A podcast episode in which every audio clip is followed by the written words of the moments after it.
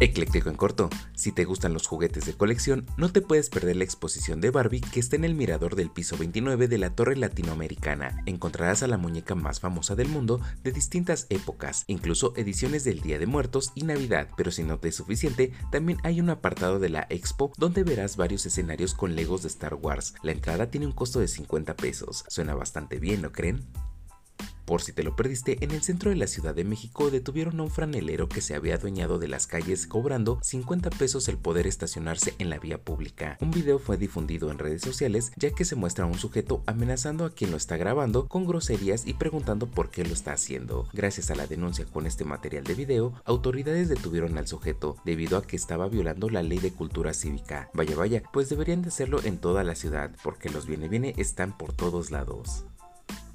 Finalmente, malas noticias para la gasolina, ya que desde el 1 de enero del 2023, el impuesto especial sobre productos y servicios tendrá un aumento del 7.35% hasta el 7.9%. Esto ya es un hecho, porque se publicó en el diario oficial de la Federación y esto se debe a la inflación y a la alza que se debe hacer conforme al Código Fiscal de la Federación, pues ahorrar un poco más, porque seguramente la gas no será la única que suba. Soy Andrés Valeria y recuerda comentar, dar like y compartir para seguir creciendo. Que estés muy bien la pases mucho mejor, porque esto es...